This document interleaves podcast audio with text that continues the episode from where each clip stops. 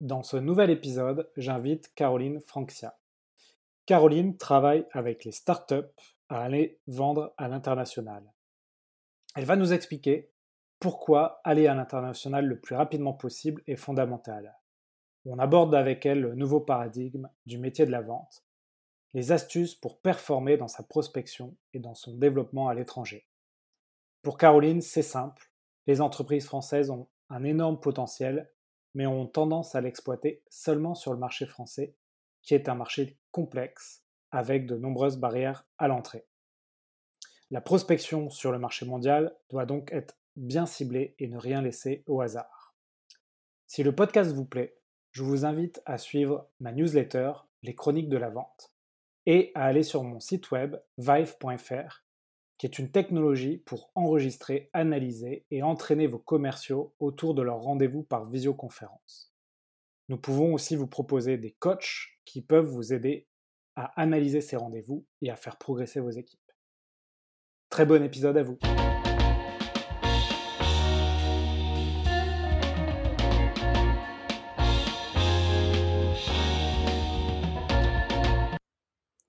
Bonjour à tous, bienvenue sur un nouvel épisode Les héros de la vente.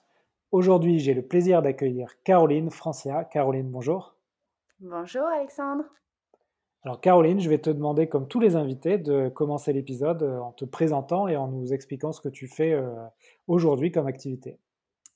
Alors aujourd'hui, euh, je suis la fondatrice de Hypercute First, qui est en fait une société qui accompagne start-up et scale-up européennes dans leur go-to-market stratégie en travaillant en fait l'architecture du revenu avec l'ensemble des départements de la société. Donc ça veut dire bien sûr le département des ventes, mais pas que. on travaille aussi avec le customer success, le marketing, le produit, les pre-sales qui peuvent faire partie de la vente, mais qui ont aussi euh, un rôle euh, très transverse et très difficile entre le produit et la vente.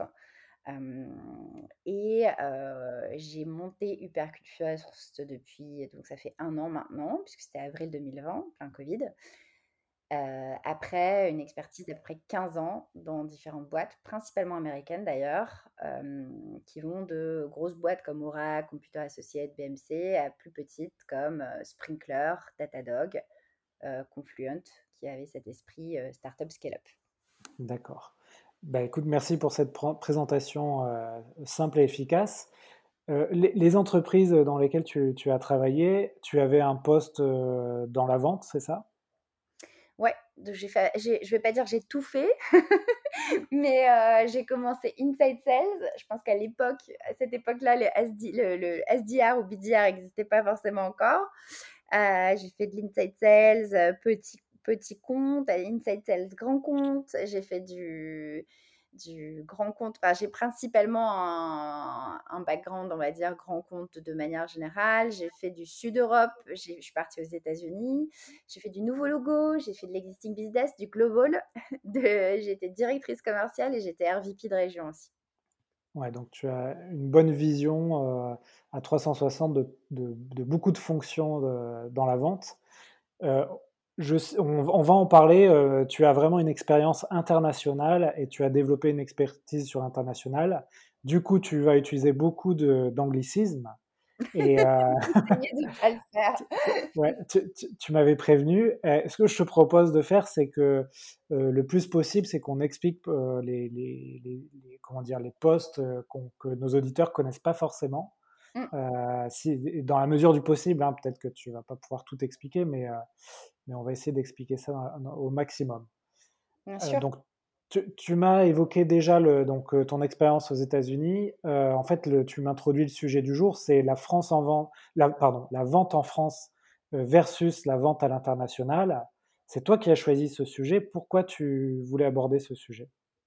C'est un sujet en fait qui revient beaucoup, notamment au niveau des startups françaises qui se disent tiens, je commence en France ou je commence à l'international et qui se disent souvent mais en fait, il faudrait que je commence plutôt en France parce que c'est là où j'ai mon network. Et il y a un petit lien avec une conversation qu'on a eue, toi et moi, un peu en off, qui est de se dire bah, c'est qui, qui, sont mes clients euh, chouchous, qui sont. Donc, je vais donner des définitions et tu, me fais tu, me, tu, me, tu me dis quand je dois donner des définitions. Donc, ICP, Ideal Customer Profile, c'est quoi? C'est le client qui est un match parfait pour moi. Euh, donc, c'est pas un target, c'est-à-dire je veux gagner ce client, c'est ce client a un, alignement parfait dans ses critères à ce que moi je peux lui apporter dans mes critères de différenciation. Et en fait, quand on commence son business, son territoire ou autre, on a tendance à se dire je vais travailler mon network d'abord, parce que c'est comme ça qu'on fonctionne en France. Et le problème de ça, c'est qu'en fait, au plus tu travailles ton network, au plus tu es dans l'opportunistique, donc ça veut dire des choses qu'on t'apporte. Comme on te les apporte, tu as tendance à moins qualifier. Et tu t'embarques dans des trucs qui peuvent avoir un impact sur ton offre, avoir un impact sur ta vision et pas forcément un impact positif. Donc oui, tu vas peut-être signer, mais tu vas peut-être pas signer aussi haut, aussi gros. et du coup, la question c'est quand tu définis en fait où tu vas vendre, est-ce que le pays où tu montes ta boîte, donc pour toutes les startups et scale-up françaises, c'est forcément le pays où tu dois démarrer. Et il faut savoir que, c'est un peu le sujet du moment, la vente en France, c'est une vente complexe et pas et je dis pas complexe dans le bon sens du terme parce qu'il y a la vente complexe je vends des grands comptes je fais de la stratégie tout ça tout ça. Non c'est une vente complexe parce que on a des acheteurs qui ne prennent pas de risques donc prennent beaucoup de temps à se décider donc, on a des cycles de vente qui sont longs, des gens qui n'arrivent pas à se décider. Donc, en fait, on ne perd pas forcément contre la concurrence, mais on perd en fait euh, contre le do nothing, hein, ne rien faire, ne pas prendre de décision. Et donc, en fait, euh, on peut perdre pas mal de temps. Euh, et donc, dans le go-to-market stratégie, ça a un impact fort parce que si on a des boîtes similaires à la nôtre qui sont en train de pousser ailleurs, qui ont soit qui copient notre bonne idée, donc les copycats, soit qui ont une idée similaire à la nôtre sur des pays anglo-saxons, et eh ben, on peut vraiment perdre une opportunité de scaler. Ouais, alors tu nous as déjà dit beaucoup de choses. On va, on va, reprendre les, les, éléments les, que tu nous as expliqués. La première chose, effectivement, c'est quand tu, on crée, tu crées une entreprise, par exemple une start-up. La première question, c'est est-ce que je vends en France ou à l'international? Et, comme tu nous l'as dit, il y a deux écoles. Donc, euh, soit je me base, j'ai mes premiers clients en France et ce sera un peu ma preuve de concept, ou soit j'internationalise tout de suite mon service pour m'adresser à un marché beaucoup plus grand. Et, euh, ça, finalement, euh, tu vas nous donner un peu ton retour d'expérience. Mais est-ce que c'est forcément plus compliqué de faire ça ou pas? C'est quoi ton avis là-dessus? Je ne sais pas si c'est plus compliqué, si c'est le bon mot. Ça demande plus de préparation parce que souvent, les jeunes pousses françaises n'ont pas forcément la vision de ce qui se passe ailleurs. Encore une fois, c'est plus facile d'être dans sa zone de confort, tu vois, et de te baser sur qui tu connais et qui va parler de toi, qui va faire ta vente plutôt à ta place presque, que d'aller se dire, OK, je prends le marché UK euh, où je prends le marché allemand, je regarde en fait euh, les euh, sociétés qui ont le plus d'impact et qui ressemblent le plus à mon ICP, donc Ideal Customer Profile, avec qui je peux vraiment commencer à faire du démarchage. Et je m'organise, ça demande énormément d'organisation. au plus tu vas faire, donc désolé, hein, il y a des, des, mots de lexique, mais au plus tu vas faire de la prospection active, ce qu'on appelle en anglais outbound, donc je vais chercher mon client, au plus ton taux de conversion s'il est bien ciblé, si tu as bien choisi les clients que tu targetes et que tu le fais bien, va être fort et haut. quand tu fais de l'inbound, c'est-à-dire la vente opportunistique, ça vient à toi. Si tu qualifies pas bien, tu peux te retrouver dans une vente à bas prix parce que les gens vont pas forcément voir la valeur, parce qu'il n'y aura pas forcément d'alignement entre leurs critères à eux de décision et les critères de ton côté de valeur que tu peux leur apporter. Tu vas pas forcément arriver à un moment où ils ont une vraie problématique. Et quand on se retrouve dans un sujet un peu nice to have, c'est-à-dire j'ai pas très mal, ça veut dire j'ai pas beaucoup de budget non plus.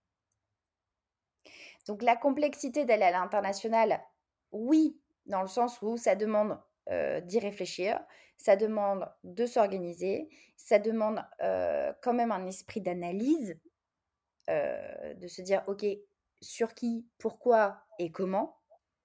Mais ça, c'est quelque part, j'ai envie de dire, toute prospection active, c'est sur qui, pourquoi, comment. Oui.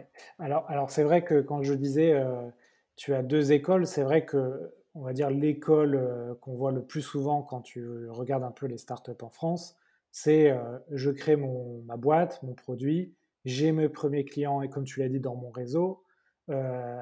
ensuite, je lève des fonds et ensuite, je vais à l'international. Et en face de ça, les modèles un peu à la euh, BIM Analytics de, Rachel Delacour qui avait fait ça euh, euh, à ses débuts, c'est-à-dire tout de suite aller démarcher des Américains et de vendre aux Américains d'abord avant d'aller voir en Europe ce qui se passe. ce modèle-là, il est quand même beaucoup plus rare. On le, voit, moi je suis entouré de startups, je vois très peu de startups qui font ça, hein. peut-être 10% des startups que je côtoie. Mmh. ça, tu, un avis là-dessus? C'est vraiment une question de euh, bah, je, suis dans une zone de confort et, mmh. et, j'évolue dans cette zone de confort, c'est ça? D'expérience aussi peut-être? euh, en, fait, je pense que bizarrement, le marché américain étant beaucoup plus prône à euh, investir, surtout que maintenant on est dans le SaaS, donc on est dans la souscription pour la plupart des boîtes dont on parle. Hein. Ça veut dire quoi? Ça veut dire qu'en fait, le marché américain, il dit go, on essaye, si ça marche pas, je te mets à la poubelle, si ça marche, tant mieux. Donc la prise de risque côté américain est beaucoup plus importante. Il ne faut pas oublier que d'un point de vue innovation, technologie et go-to-market, ils sont quand même encore en train d'avance sur nous, même si on n'aime pas le dire. Ça veut dire, par exemple, quand le cloud a émergé, euh, l'explosion, elle ne s'est pas faite en France en premier. Hein. L'explosion du cloud, euh, AWS, Azure euh, et Google, ils n'ont pas explosé en France. Ils n'ont pas exposé en Europe, ils ont exposé d'abord aux US. Et quand je dis exposé, c'est pas que sur les startups scale-up, c'est aussi sur le move des grosses boîtes enterprise qui passent de data center à euh, un move sur le cloud. Et donc, en fait, ça veut dire que ça, ça s'applique sur plein, plein, plein d'autres choses. Il y a une certaine maturité euh, de l'autre côté, euh, côté US-Canada, qu'il n'y a pas encore ici, sur plein de, plein de business. Après, il faut, faut voir au cas par cas, mais de manière générale. Et donc, en fait, on pense qu'on a besoin de lever des fonds pour aller aux US, quand finalement, ça peut coûter presque moins cher parce qu'on va faire plus de ventes plus rapidement et euh, un pricing plus élevé, euh, ce qui permet même d'avoir une plus belle levée de fonds, en fait. Ouais, c'est vrai que c'est quand même un. En fait, c'est une posture euh, où finalement, quand on crée une boîte, c'est un schéma mental qu'on pourrait finalement travailler. C'est-à-dire que moi, la première boîte que j'ai créée, je n'ai pas du tout eu cette réflexion. Je me suis dit, voilà, je vais trouver mes premiers clients en France. Et aujourd'hui, je pense que si demain je devais recréer une deuxième boîte, ben, j'aurais plutôt cette attitude-là de, tout faire déjà pour le marché international, mmh. tout faire en anglais et aller chercher des clients, peu importe qu'ils soient en, France ou à l'étranger. Et, ce que tu as dit, euh, en fait, ça se retrouve dans plein de domaines d'activité. C'est-à-dire que, par exemple, dans la musique, euh, on a beaucoup parlé des Daft Punk récemment. Mm. Et c'est un peu, euh, c'est Carlos Diaz qui dit ça dans ses podcasts. C'est aujourd'hui, quand tu crées une boîte, tu peux choisir soit d'être Daft Punk ou Johnny Hallyday. C'est-à-dire dédié au marché français ou au marché international. Mm. Et tu peux prendre plein de domaines comme ça. Je pensais à l'humour avant notre épisode. Là, je pensais, je me disais, c'est marrant, mais les comiques français, à part peut-être Gad Elmaleh qui a essayé de un peu de tester euh, son stand-up aux États-Unis, mais la plupart des comiques français en fait restent sur un marché euh, franco-français. Euh, et il n'y en a aucun qui s'aventure sur un marché international. c'est très drôle. Et l'acting, pareil, là c'est pareil, tu as peut-être Marion Cotillard, Vincent Cassel, et c'est tout, quoi. Et Jean Dujardin, peut-être un peu. Mm.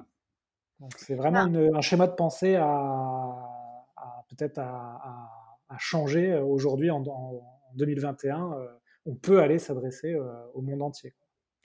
Je pense que là, tu as parlé beaucoup de de choses dans les dans le domaine de l'art, où Ouais, on peut être très fier de de la langue française. De manière générale, ce qu'on oublie, c'est que le la langue du business, qu'on le veuille ou qu'on le veuille pas, c'est l'anglais et c'est ouais, vraiment international. Tu fais du business avec le Brésil, c'est pas choquant de faire du business en anglais. Tu fais du business avec l'Allemagne aujourd'hui, c'est pas choquant de faire du business en anglais. Du coup, on oublie en fait et beaucoup de c'est amusant ce que tu dis parce que beaucoup des boîtes avec qui je travaille, alors françaises parce que je travaille pas qu'avec des boîtes françaises, je travaille des boîtes avec européennes. La première chose que je leur dis, je dis: «Mais il est où le deck?» heu, donc le deck, c'est le le le PowerPoint, enfin toute la documentation en anglais et il y en a qui n'en ont pas. Donc ça veut dire que tu te coupes d'investisseurs internationaux, tu te coupes de recrutements internationaux, tu te coupes, de talents. Tu peux très bien avoir, plein d'autres sujets que que vente, y compris y compris des super développeurs. Qu'est-ce qui se passe si toute ta documentation, toute la documentation de ta boîte est en français? Ça ne fonctionne pas. Et je pense qu'effectivement, en dehors de juste penser vente, juste penser, mixité, internationalisation des recrutements, et diversité et possibilités, le fait d'avoir, toute ta documentation en anglais, ça permet d'accélérer ton total addressable market, donc qui tu vas chercher, dans quel pays et et comment. d'accord. Les les entre ouais, les entreprises avec qui tu qui tu travailles, tu nous as dit c'est des entreprises françaises, c'est ça? Pas que, en fait, moi justement, D'accord, heu, donc heu, je fais partie des gens qui ont qui ont toute leur documentation en anglais. D'ailleurs, heu, c'est c'est vraiment sine qua non pour moi de travailler avec une boîte qui puisse travailler en anglais. Parce que si je travaille avec juste la France, ben, en fait, dès qu'on passe à une autre région, c'est double travail, c'est double complexité et cetera. Ça enfin, il y a pas de y a pas de synergie, on doit faire des trades, c'est pas bon pour eux, c'est pas bon pour moi. Heu, donc je travaille pas qu'avec des boîtes françaises parce que j'ai eu j'ai j'ai la la chance d'avoir pu développer assez rapidement mon mon activité à l'international. Notamment, je travaille aussi avec des VC internationaux, donc en Allemagne, en Angleterre, heu, je suis en train de développer le Portugal aussi. Et tu vois, tu parlais de, heu, par exemple, le livre, que j'ai écrit. Tu me disais: «Bah, tu en es où?» ouais. bah, voilà, je aujourd'hui, j'en ai plus de 1000 vendus, heu, mais j'en vends, heu, j'en ai vendu au Japon, au Mexique, en Inde, heu, aux États-Unis et le livre est écrit en anglais. Donc ça veut dire que en fait, si je devais vendre mon livre en France aujourd'hui, mon total addressable market, donc mes ventes de manière globale, seraient beaucoup plus faibles que, le fait qu'il soit en anglais et qu'il puisse attirer, des gens, de tout horizon. Oui, donc tu écris un livre, est-ce que tu peux nous dire le sujet du livre? Oui, donc le titre c'est Popcorn for the new CEO. Donc c'est sur la base en fait de de plein d'échanges avec justement des CEO européens, CEO et pas que, hein, COO et et exec, de manière générale, sur toutes les problématiques et toutes les questions qui peuvent se poser autour de l'architecture du revenu, et notamment sur, un livre d'ailleurs qui qui a ce titre, c'est Crossing the Chasm, c'est l'effet plateau. C'est, qu'est-ce qui se passe quand, justement j'ai bien cartonné au début, ça marchait bien et puis là, d'un seul coup, ça marche plus et je sais pas pourquoi. J'ai recruté en conséquence pour, une un une croissance, de 2X, voire parfois même 3X et là, je suis dans mon effet plateau, j'ai plus de pipeline, j'ai plus de vente, je galère. Donc en fait, je travaille, là, j'ai grossi le trait, hein, heu, tout le monde est pas en mode: «J'ai plus j'ai plus de vente, je galère». Mais en gros, c'est, heu, comment je m'assure que, heu, je je survive cet effet plateau qui arrive, dans les scale-up, souvent entre la série fin de série B, série C. D'accord, donc tu t'as vraiment appliqué à ce livre, ce dont on parle depuis le début. Tu l'as fait en anglais et tu as un sujet qui adresse, voilà, aussi bien des des Français que des des Américains, des Anglais, des Portugais et et ça, c'est un bon exemple pour tes clients. Bah, oui, tout à fait. C'est-à-dire que l'idée, c'est de se dire enfin, c'est de m'appliquer aussi, mes bons conseils, dans ce que je fais, dans ma marque et dans dans la dans la manière de développer mon business. Donc je je vais pas dire à mes clients: «Non, mais il faut faire comme ça» et pas le faire. Le côté, en anglais, c'est aussi parce que encore une fois, je t'avais dit, je vais faire des anglicismes, mais la, la- le langue du business est en anglais, donc c'est pour ça qu'il y a aussi beaucoup d'anglicismes. Il y a des choses qui sont quand même très très compliquées à, traduire. Et puis, euh, puis le petit le petit truc du livre aussi, euh, et après j'arrête d'en parler, mais euh, qui est un peu qui est un peu drôle, c'est que en fait pour pour le faire drôle et léger dans sa manière de lire des, concepts business un peu forts, donc des problématiques de- d'exec qui sont répondues. En fait, j'utilise des blockbusters américains, donc des films, des films qui ont cartonné, et du coup, les, citations sont en anglais et non pas traduites en français comme on a l'habitude de faire nous avec des doublages. Et donc, on a l'origine pure. D'ailleurs, c'est ce que c'est aussi Netflix a exposé. a explosé sans pour autant faire de doublage au début. Hein. Ouais, c'est vrai. Juste du Le sous-titre, ouais. doublage, c'est assez, euh, c'est assez récent finalement euh, qu'ils se sont mis à faire du doublage, et, euh, mais ils ont explosé. euh, c'est ce qui a fait d'ailleurs que, que le, en France, on a augmenté un, un petit peu notre niveau moyen en anglais. Ouais, c'est non, mais c'est vrai qu'en en France, on a une grosse industrie du, du doublage, ce qui n'est pas le cas Ouais, dans d'autres pays. Et quand tu vas dans, tu voyages en Europe, tu, tu peux mettre la télé. Les films sont en anglais, hein, mais traduits par contre en sous-titres. ouais. Mais par contre, il n'y a pas de doubleur, par exemple polonais ou, ou portugais. Ces films sont tous en anglais, donc euh, ça joue aussi sur le, le niveau de, de langue forcément des, des Français. euh, on comprend mieux un peu pourquoi les, les Français sont pas forcément des, les meilleurs en langue. Mm. Très bien. Et, euh, donc le sujet. D'ailleurs, pour certains CEO, enfin, encore une fois, euh, beaucoup de, beaucoup de personnes qui créent leur boîte en France euh, ont probablement un background euh, d'ingénieur.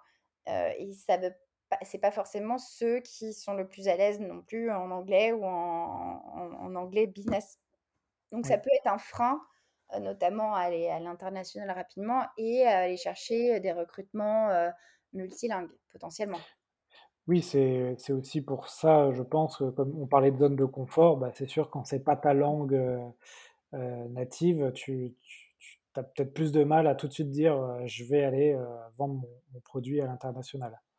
Euh, il faut sortir, comme tu dis, de cette zone de confort. C'est plus facile quand on a une double culture, hein, forcément, mais, c- mais c'est pas toujours le cas.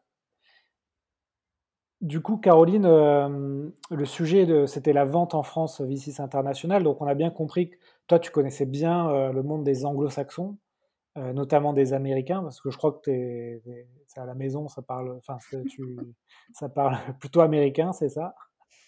Ouais, Ouais, on a, on est assez à l'aise dans les deux langues, ouais. voilà. Est-ce que tu peux nous, nous donner un peu des, comment dire, des comparaisons de la manière de vendre en France et la manière de vendre, par exemple, aux États-Unis? Euh, qu'est-ce qu'on pourrait, euh, quelles sont les bonnes pratiques qu'on pourrait prendre, shipper aux Américains, et quelles sont les mauvaises pratiques aussi qu'il faut leur laisser euh, et ne pas ad- adopter? Peut-être revenir sur euh, juste les fondamentaux. Donc, aux États-Unis, euh, de manière générale, on est très, c'est vraiment le monde du business. hein. C'est culturellement bien imprégné. la vente, c'est pas quelque chose dont on a honte. J'ai entendu d'ailleurs quelques personnes dire, euh, voilà, il faut pas avoir honte d'être commercial. Et puis, euh, il y, a, quelques pubs en ce moment qui tournent là-dessus. Euh, en France, c'est pas forcément, on n'est pas fier de faire du business. Donc, il y a culturellement déjà ce, point vraiment ancré qui est qu'aux États-Unis, on, on en est fier et on est fier d'être commercial à succès. Première chose. Donc, tu peux très bien faire de très grandes écoles, être commercial et, en être fier. Aux États-Unis, on a tendance à se dire, OK, là, il y a un problème. Est-ce que quelqu'un d'autre résout ce problème? Non, il faut un produit. OK, je vais aller l'inventer ou je vais aller chercher quelqu'un qui a les capacités de l'inventer. En France, on est quand même beaucoup plus câblé ingénieur, donc on a des gens très intelligents qui créent des produits incroyables. Je ne peux pas te dire le nombre de gens qui m'ont dit j'avais un super produit mais il était invendable. C'est-à-dire qu'on pense produit d'abord et à qui et comment le vendre après. Parfois même de manière, euh, euh, parfois même bien trop tard. Aux États-Unis, on se dit, OK, j'ai un marché, je vais aller chercher le produit qui va résoudre ce problème. Ça, c'est un autre un autre fondamental qui est, heu, qui est incroyable dans la manière de penser, en fait, dès le début de la boîte et qui fait que, heu, tu vois, par rapport à ce que je te disais, ICP, segmentation, c'est-à-dire que tu as déjà compris qui avait un problème et tu vas aller le résoudre, tu vois? Heu, alors qu'en France, tu te dis: «Ah, j'ai un super produit, il faut qu'il se vende tout seul». Heu, ça, c'est la la 1re problématique. La 2e problé donc on on est dans le la France, on va vouloir pousser un produit. C'est-à-dire qu'on est dans la vente, heu, un peu dure de: «Mon produit, c'est le meilleur, il faut que tu l'achètes, tu vas voir» et cetera. Qu'est-ce que ça veut dire d'un point de vue, purement, commercial? C'est-à-dire qu'on est on est on est dans la vente assez transactionnelle. Puisqu'on on pousse quelque chose, on n'a pas compris quelle problématique, donc la valeur de mon produit, donc tu es dans quelque chose, même si tu es dans des dizaines de milliers d'euros, tu restes quelque chose d'assez transactionnel qui est au niveau du département et tu tu vas pas monter en puissance, heu, sur des deals complexes. Très, très peu de boîtes françaises qui en sont à ce niveau-là aujourd'hui. Ça veut pas dire pour autant qu'elles apportent pas énormément de valeur à leurs clients. Aux États-Unis, tu vas te dire: «J'ai un problème, je vais aller chercher le produit. Quelle est la taille de ce problème?» Est-ce que tu peux imaginer, à un moment donné que quelqu'un s'est dit, il y a 12 ans, 15 ans: «Je vais payer 900 € pour un téléphone»? Oui, oui, on on effectivement, il y a 12 ans, heu, ça paraissait compliqué, ouais. Tu vois un peu? Et Ouais. pourtant aujourd'hui, même des étudiants, même des gens, heu, qui ont pas les moyens, arrivent à, heu, se financer un téléphone, peut-être sur 1 an, peut-être sur 18 mois, peut-être sur 2 ans, qui coûte 900 €. Et donc en fait, au plus tu penses à la valeur que tu apportes à ton client, au plus tu peux vendre cher. Donc ça, c'est la 1re chose fondamentale.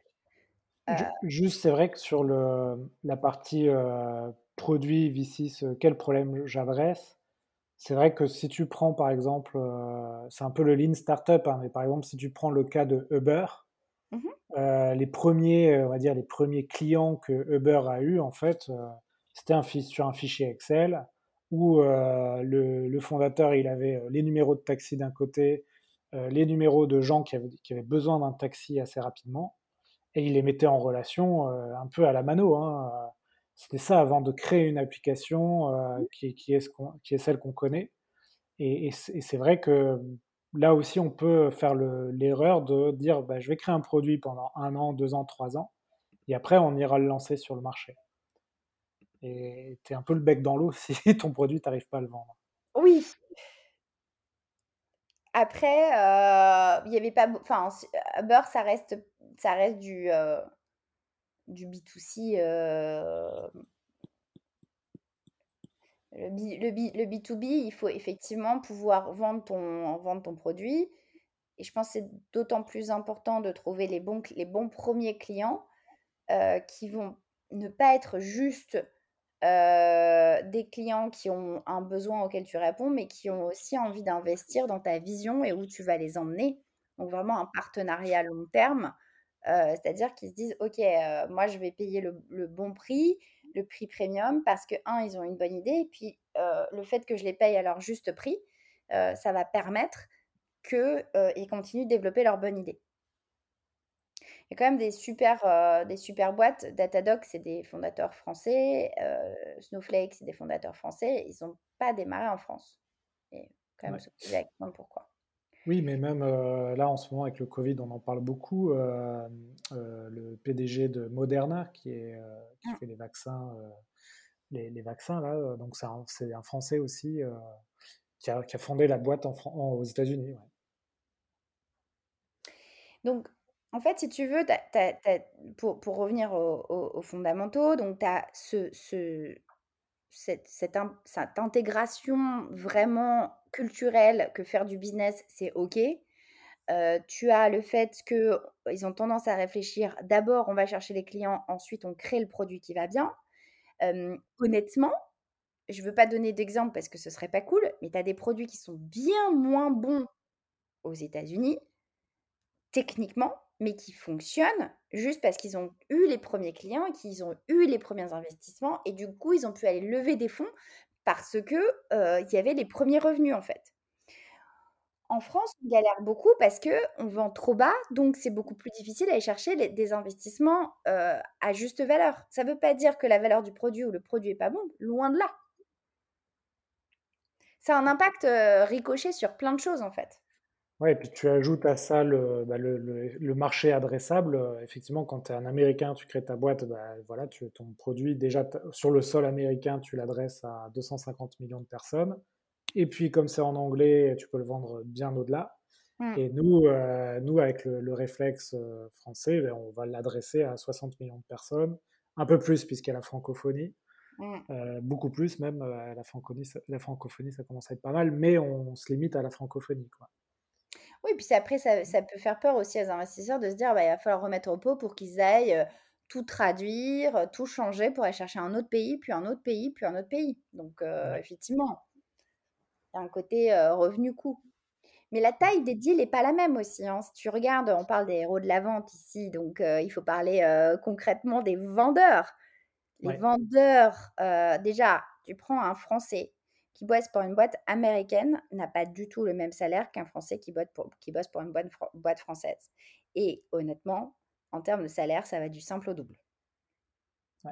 Puis alors, euh, moi j'ai bossé avec des boîtes américaines. Euh, sur les commissions, souvent, il n'y a pas de plafond. Non. Euh, je, pense que c'est toujours le cas, hein, mais pour eux, le plafond, ça n'a pas de sens. Alors que ça n'a pas de logique, parce qu'au plus tu vends, au plus, au plus on est content de te payer. Voire, en plus de ne pas mettre de plafond, on te met des accélérateurs. C'est bon pour l'entreprise. Au plus tu vends, au plus c'est bon d'avoir des revenus. Pourquoi ne pas rémunérer un commercial qui s'accroche et qui va exploser ses, objectifs? Ça n'a pas de sens, le plafond. Ouais, Et tu dis le rapport au, prix, finalement, euh, parfois en France, on peut être timide sur les prix, euh, alors qu'aux euh, États-Unis, cette question-là, finalement, on n'hésite pas à pricer de manière assez haute. Alors, en fait, ça revient à. Hum, puisque. Alors, c'est hyper intéressant, hein, puisque tout, tout est lié puisque en France, on est mon produit, c'est ce qui compte le plus. Donc mes vendeurs, on leur donne très peu de valeur. On ne met pas le, la vente au cœur de l'entreprise. On ne la valorise pas. D'accord? Comme tu dis, on met des plafonds, on ne met pas d'accélérateur. Euh, euh, voilà. Donc c'est le mon produit, c'est ce qui vend. Si mon produit est bon, ça se vendra tout seul. Combien d'entreprises pensent comme ça? Je sais que toi et moi, on en a là 5 en, tête déjà qu'on peut nommer. L'impact de vendre un produit, c'est que du coup, tu ne, tu ne prends pas le temps d'avoir cette approche consulting, de se dire, OK, quel est ton setup, en quoi je t'apporte de la valeur? Et à quel niveau je t'apporte de la valeur? Donc, tu as un prix, moi ce que j'appelle, c'est vendre des boîtes. Tu vends des boîtes, donc du coup, tu as un prix qui est transactionnel. Si aux États-Unis, tu as la magnitude du problème que tu résous, tu pas de problème à vendre même un software cher. Si je te résous un problème à 3 millions, pourquoi je te vendrais le truc à 40K Ça aucun sens. Donc forcément, des prix beaucoup plus élevés, un panier moyen plus élevé, une capacité pour les vendeurs de faire leurs objectifs plus simple, un relationnel qui est beaucoup plus facile parce que on fait business to business. les États-Unis, comme je disais aussi tout à l'heure et en intro, ça veut dire on prend les risques beaucoup plus facilement. On ne se pose pas 15 000 fois la question. On est vraiment dans l'optique du fail fast.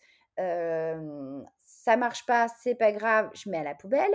En France, on se pose les questions 100 000 fois et en fait, juste le concept même de l'échec, de dire j'ai implémenté une mauvaise solution, c'est la honte. J'ai choisi la mauvaise solution, on est tout de suite dans le concept de la honte, de je vais me faire virer, de qu'est-ce qu'ils vont penser les autres, et etc. etc. L'échec en France n'est pas du tout encore un sujet qui est intégré. on peut parler de, de sujet là juste pendant une heure, mais donc, tu vois, culturellement, en fait, il y a plein de choses côté acheteur et côté vendeur qui fait que c'est plus difficile. Alors après, il y a plein de gens qui disent «Oh, pourquoi la France serait plus difficile Non, c'est plus difficile. Moi, j'ai vendu, euh, j'ai vendu presque partout en Europe. euh, pour pas dire partout. J'ai vendu aux États-Unis, j'ai vendu en Corée. La France est un marché long et douloureux. C'est vrai que j'ai fait quelques rendez-vous aux États-Unis euh, avec la French Tech d'ailleurs, euh, qui nous avait emmenés à Atlanta pour euh, présenter nos startups. C'est vrai qu'aux États-Unis, tu as un rendez-vous qui va durer rarement plus de 30-40 minutes. très vite, tu as une décision qui est prise. Tu peux avoir un deuxième rendez-vous éventuellement, mais tu as une décision qui est prise. Comme tu dis, testons, on verra ensuite si ça marche ou pas. Alors qu'en France, même type d'interlocuteur, euh, tu vas, tu vas peut-être euh, prendre 5-6 euh, rendez-vous avant de faire un, test. Et, et, tu as raison, dans les grands groupes, souvent, les on, a, on, a, peur de prendre des décisions parce que bah, parce qu'on a peur pour sa position, en fait. Oui, c'est alors pas forcément se faire virer, mais aussi juste on ne veut pas avoir être celui qui a pris des risques et qui a eu un échec. Ouais. Donc, il y, a énormément de choses qui sont fortes culturellement, qui ne jouent pas en la faveur d'un marché dynamique de l'innovation. Pour innover, il faut aussi avoir des acheteurs qui achètent l'innovation. donc, il y a prise de risque aussi sur nos startups. Est-ce que les grands groupes achètent Bon, Vivatech n'est pas, est pas né nulle part. L'objectif de Vivatech, c'était de, de, booster ça. Mais concrètement, quand on rentre dans le détail, est-ce que véritablement les grands groupes et le CAC 40 achètent les startups qui, qui, qui promouvoient à Vivatech, pas tant que ça. Ouais, ce serait intéressant d'avoir des statistiques, ouais, c'est vrai. J'ai un peu l'envers du décor de certaines, et en fait, c'est un, un, joli award ici et là, mais concrètement, en termes de business, ça, voilà. C'est vrai que j'ai participé deux fois à Vivatech hein, en étant sélectionné par des grands groupes, etc. Et c'est vrai que ça n'a rien donné. Bon, après, ça a sans doute donné des choses pour d'autres boîtes, mais, mmh. mais j'ai l'impression effectivement que c'est de la communication d'abord, avant tout. Exactement, c'est ça. C'est-à-dire que la proposition de valeur est, exceptionnelle, mais dans le concret, dans l'exécution, il y a tellement de, de, choses à changer culturellement que, que ça reste compliqué. Même l'Espagne est, est, beaucoup plus prône finalement à investir dans des startups.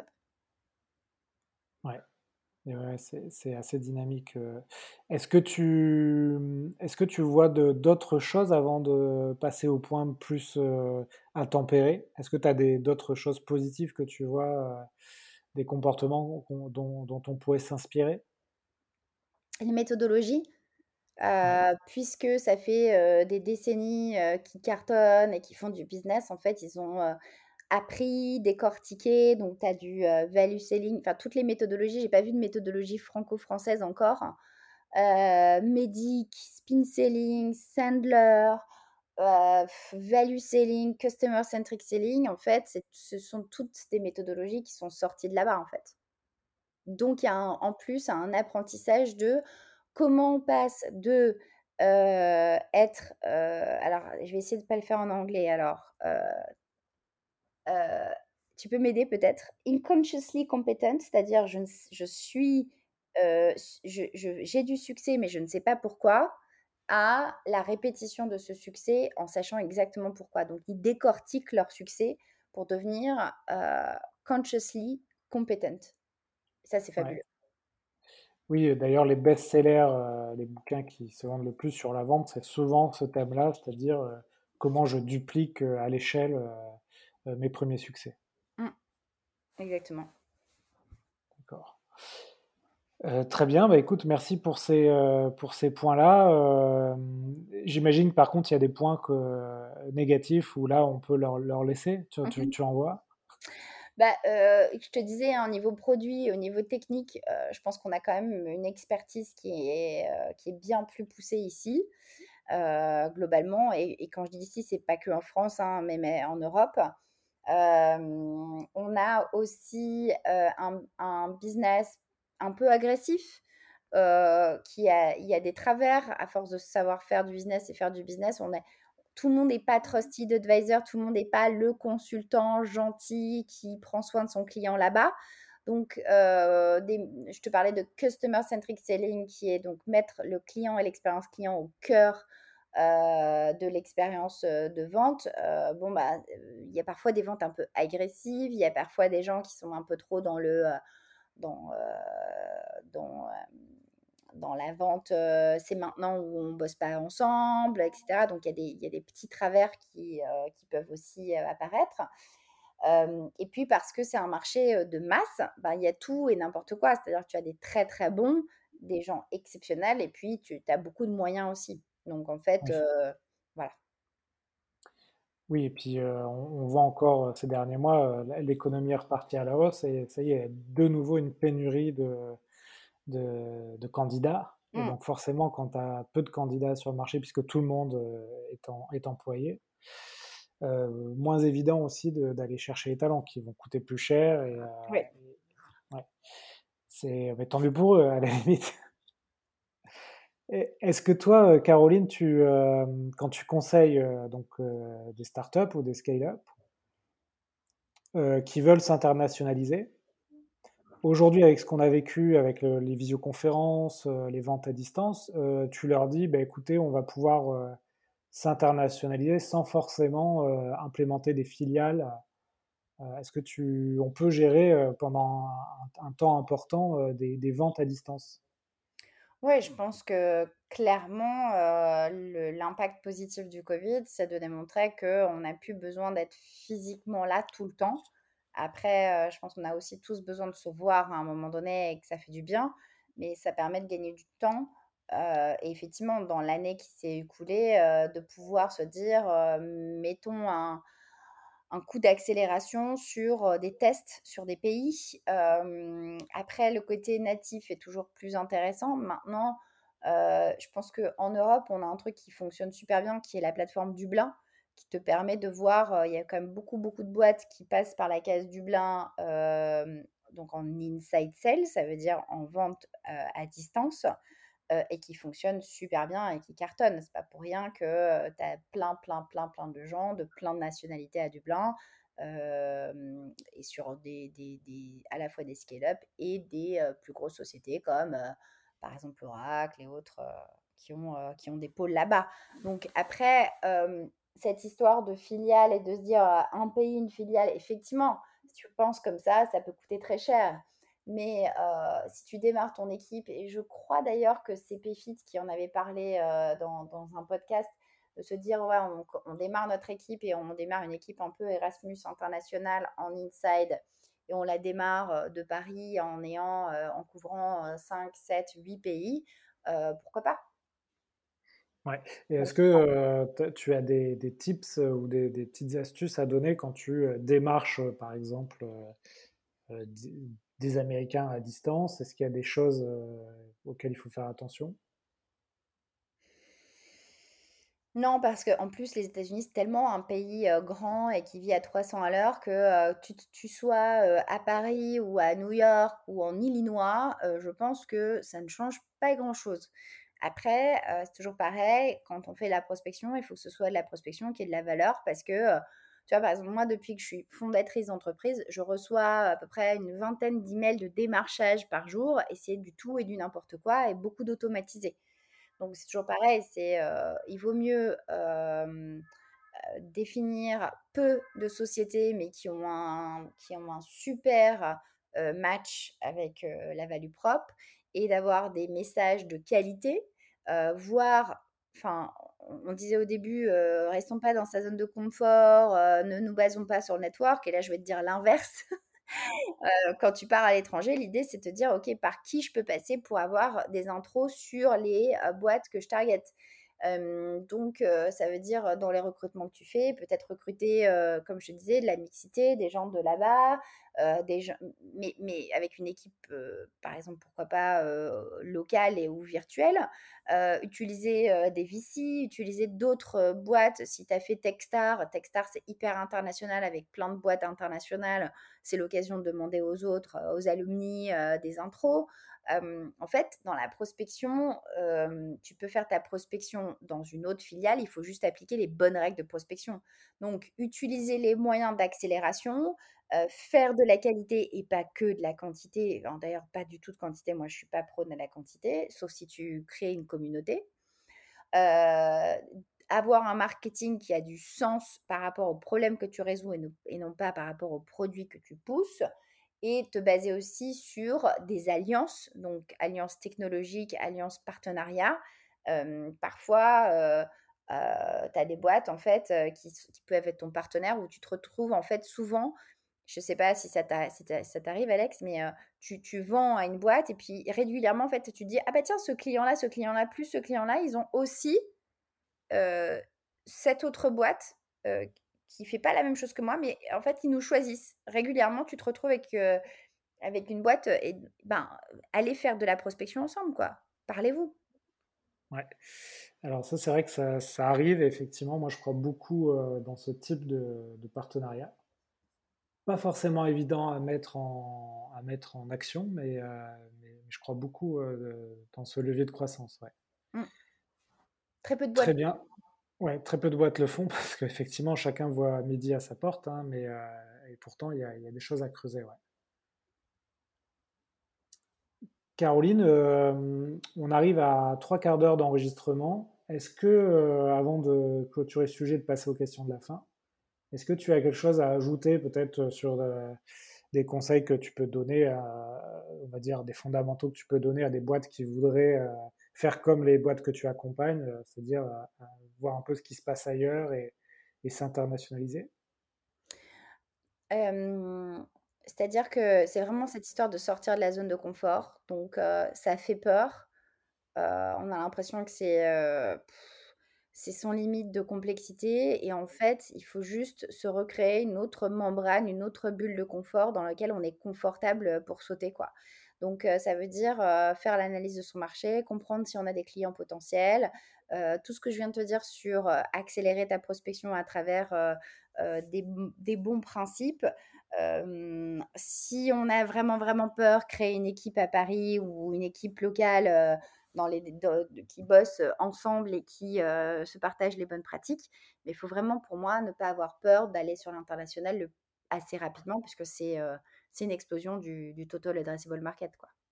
Ouais.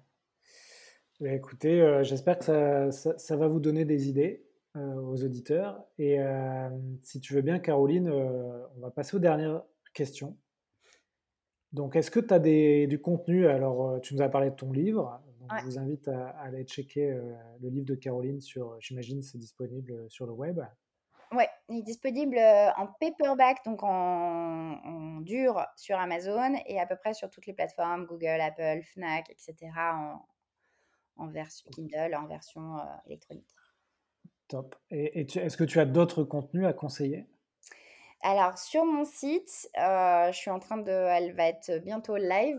je pense que d'ici à ce que le podcast soit publié, il y a une page qui aura tous les talks, tous les podcasts et quelques white papers.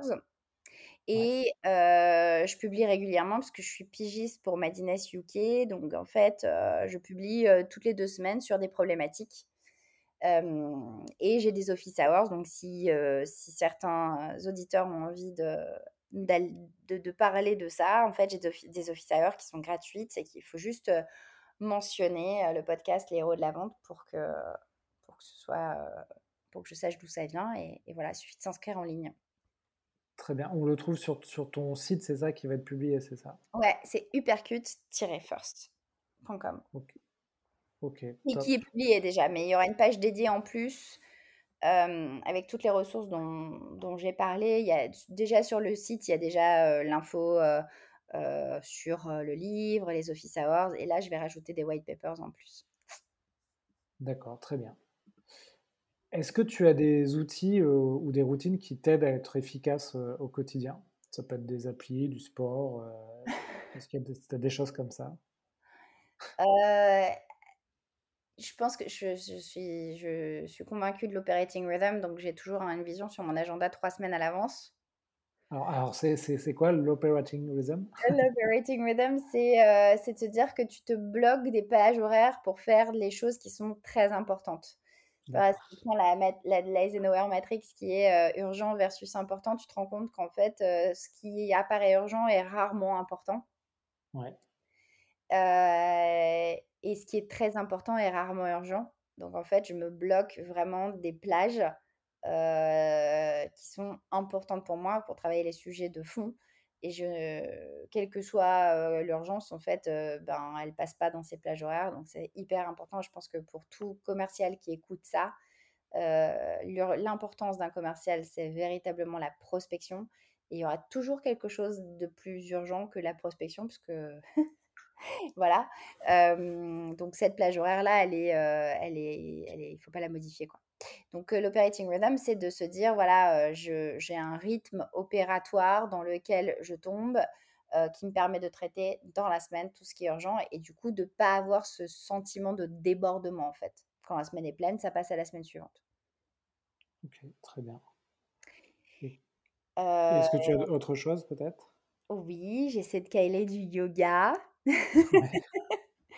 Et avant, je faisais de la boxe hein, pour euh, Hypercute, mais enfin, quoi que là, à partir du 9 juin, ça va être possible de, de récupérer le rythme. Mais ça a été compliqué là, euh, globalement. Ouais, là, là c'est vrai que depuis un an, euh, pour faire du sport, il fallait être, fallait être motivé. Hein. Mmh. Écoute, très bien. on arrive vraiment à la fin du podcast. Ça va bientôt faire une heure qu'on se parle. Ça passe vite. Je te pose deux dernières questions. Tu réponds tu réponds euh, comme, tu le souhaites, tu prends le temps que tu, tu, veux. Est-ce que tu peux nous raconter une vente qui t'a appris quelque chose dans ta carrière? Et enfin, euh, si tu pouvais inviter quelqu'un dans ce podcast, tu inviterais qui? Alors, une vente, c'est un compte, mais je ne le nommerai pas, que j'avais chez VMC dont personne voulait. Et euh, comme quoi, il ne faut pas forcément faire la tête quand on reçoit un territoire. Euh, les comptes les plus difficiles, ce sont ceux où on arrive à faire le plus de magie.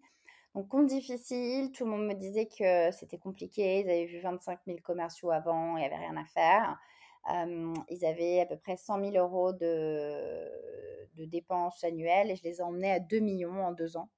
et ça a été un travail vraiment de, à la fois de comprendre leurs problématiques, mais surtout d'humain. Je pense qu'on oublie souvent que dans la vente, on est des humains avant tout. donc travailler l'humain, l'interlocuteur principal était adorable et m'a permis de faire des choses fantastiques, mais par définition, dès le début, je lui ai bien fait comprendre que j'allais démultiplier les interlocuteurs et que ça allait l'aider. Et donc, en fait, j'ai eu multiples interlocuteurs et j'avais un interlocuteur prioritaire dans chaque département et j'ai démultiplié les départements. Et c'est ça qui m'a permis, en fait, d'avoir cette force et d'arriver, de passer de 100 à 2 millions en deux ans et demi. Et, et après, j'ai eu des grands comptes, j'ai fait des deals beaucoup plus gros. mais ça, c'était vraiment ma fierté, en fait. C'est vraiment une, fierté, c'était d'avoir créé cette, cet écosystème où au début, ben, j'ai galéré, puis après, je prenais un café avec une équipe, et puis après, en fait, j'ai passé un jour et demi par semaine sur ce compte, là-bas, mmh. chez eux, dans leur bureau. Donc là, l'apprentissage, si tu le résumes, ce serait quoi? De ne pas avoir d'a priori, c'est ça sur, pas avoir d'a priori sur des comptes qu'on dit que c'est difficile et que personne ne peut y arriver. Euh, bien faire son état des lieux, euh, continuer la prospection, rien lâcher. Euh, et surtout, en fait, jamais se dire que quand on a un super interlocuteur, ça suffit.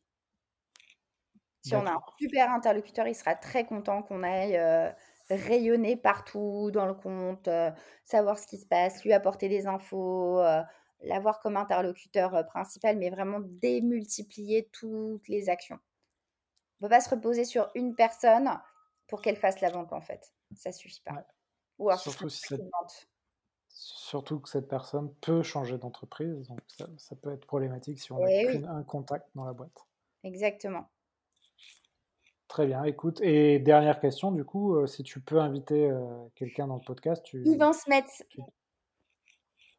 Ouais, donc Yvan, qu'est-ce qu'il qu'est-ce qu'il fait? Alors, Yvan, j'ai connu Yvan chez BMC. C'est un, je, enfin, c'est un mec incroyable. C'est un, c'est un super vendeur, un super manager, un, super tout, euh, un super humain. Euh, et je pense un super coach aussi. Euh, il est passionné de vente, méthode de vente. Je pense qu'il peut apporter énormément. voilà. Et tu m'as demandé la question contenu. Il y a un livre que je suis en train de lire, donc en anglais, qui est absolument génial parce que on rentre dans le milieu des, des très très très bons vendeurs américains avec quelqu'un qui pour moi est le, est le juste le gourou absolu de la vente bien faite, qui est John McMahon, qui est au bord de certaines boîtes avec une préface, et je lis jamais les préfaces de David Charia, qui est chez MongoDB, c'est The Qualified Sales Leader. Si vous n'avez qu'un seul livre à lire, c'est celui-là. Il est génial, il se lit facilement. ça vaut vraiment la peine. Bah écoute, je ne connaissais pas celui-là, donc je vais le mettre en note du podcast et on va le commander. Écoute, Caroline, merci beaucoup pour ta disponibilité. Merci à toi pour l'invitation, c'était vraiment chouette. ouais, si on veut te joindre, on peut te joindre sur LinkedIn, j'imagine LinkedIn, perso et Hypercut First, les deux fonctionnent, ou directement via le site web aussi.